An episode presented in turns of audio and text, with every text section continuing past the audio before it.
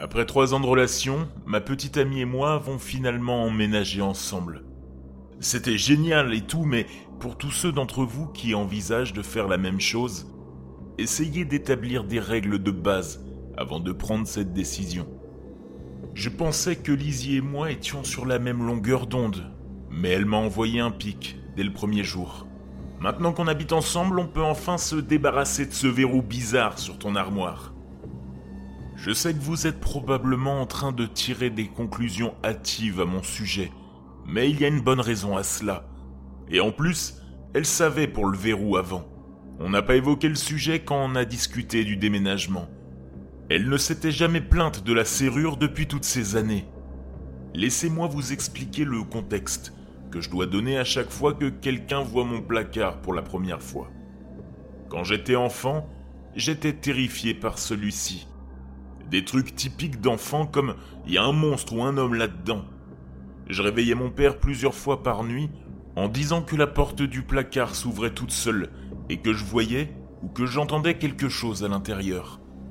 Il venait vérifier, me rassurait et refermait la porte. Quelques heures plus tard, la même chose se répétait. Finalement, mon père en a eu marre de se réveiller trois fois par nuit, et il a décidé de mettre un verrou à mon placard, convaincu que j'ouvrais la porte dans mon sommeil, ou intentionnellement pour attirer son attention. Un verrou normal ne fonctionnait pas, mais il était toujours convaincu que je réussirais à le crocheter et à ouvrir la porte. Alors il a installé un de ces verrous à chaîne qu'on trouve dans les hôtels à une hauteur que je ne pouvais pas atteindre. Pourtant, je le réveillais toujours en lui disant que la porte était ouverte. Une nuit, mon père s'est couché tard et a entendu un claquement venant de ma chambre. Il a vérifié et j'étais debout, près de mon armoire, ouvrant et claquant la porte dans mon sommeil. Le lendemain, il a installé un loquet et depuis, il dort à point fermé. Je crois mes parents sur parole car je n'avais que 4 ou 5 ans à l'époque. Je me souviens avoir couru en criant vers la chambre de mes parents à quelques reprises, mais c'est à peu près tout. Quoi qu'il en soit, verrouiller mon placard avant de me coucher était devenu une routine nocturne avec laquelle j'ai grandi, et les quelques fois où j'ai essayé d'arrêter, je faisais d'horribles cauchemars et je me réveillais avec un placard entièrement ouvert. Je me suis résigné à verrouiller la porte. Quand j'ai quitté la maison de mes parents, j'ai décidé d'abandonner cette habitude. Mes amis m'engueulaient à ce sujet depuis que j'étais jeune. Et la dernière des choses que je voulais faire, c'était bien de ramener une fille dans une chambre dont le placard était verrouillé. Ça faisait vachement meurtrier quand même. En enlevant le verrou, je refaisais les mêmes cauchemars habituels. Mais cette fois, j'avais décidé de passer outre. Je me réveillais avec la porte du placard ouverte tellement de fois que j'ai cessé de la fermer. Puis, j'ai commencé à me réveiller au milieu de la nuit et à voir des choses dans mon placard. Cela me faisait trembler. Mais j'allumais la lumière et je trouvais une explication rationnelle. Par exemple, je croyais voir une personne, alors que c'était mon sac de golf. J'entendais gratter à la porte et je trouvais une branche devant ma fenêtre.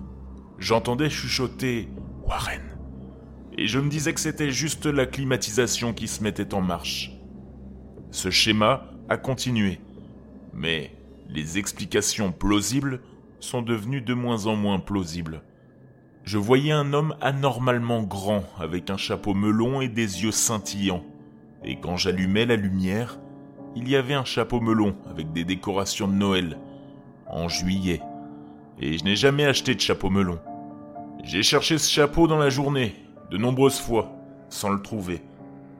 J'entendais des murmures comme Warren, viens nous rejoindre, rejoins-nous, qui se transformaient en cris, puis se mélangeaient au son de mon ventilateur. Une nuit, je me suis réveillé avec l'homme au chapeau melon. Il a laissé échapper un profond gloussement, puis s'était lancé de la porte, bondissant vers moi à quatre pattes, les membres se tordant à des angles inquiétants. J'ai allumé ma lampe et un chapeau melon trônait au milieu de la chambre. Je suis allé à l'épicerie ouverte 24 heures sur 24, j'ai acheté un verrou et je l'ai installé ce soir même. J'ai dormi comme un bébé. Peu importe les explications, j'ai gardé ce verrou sur mon placard dans chaque appartement. Lizzie le sait, et elle sait à quel point je suis terrifié par ce placard. Mais elle ne me laisse pas poser ce verrou. Elle dit Il est grand temps que tu surmontes cette phobie. Cela fait un mois que nous avons emménagé. Les cauchemars sont revenus. La porte du placard est toujours ouverte. Je les entends me chuchoter Viens, viens, rejoins-nous. Nous allons tous danser ensemble. Nous nous doucherons dans le rouge. J'ai rêvé la nuit dernière que je me réveillais, mouillé, sentant le métal rouillé. Je me dirigeais vers la salle de bain et, dans le miroir, je me trouvais trempé de sang. L'homme au chapeau melon se tenait derrière moi, souriant, satisfait, et il me tapotait l'épaule. Il s'est baissé et a chuchoté dans mon oreille. Oui, rejoins-nous. Ce matin, je me suis réveillé et la porte du placard était fermée, mais j'étais à l'intérieur.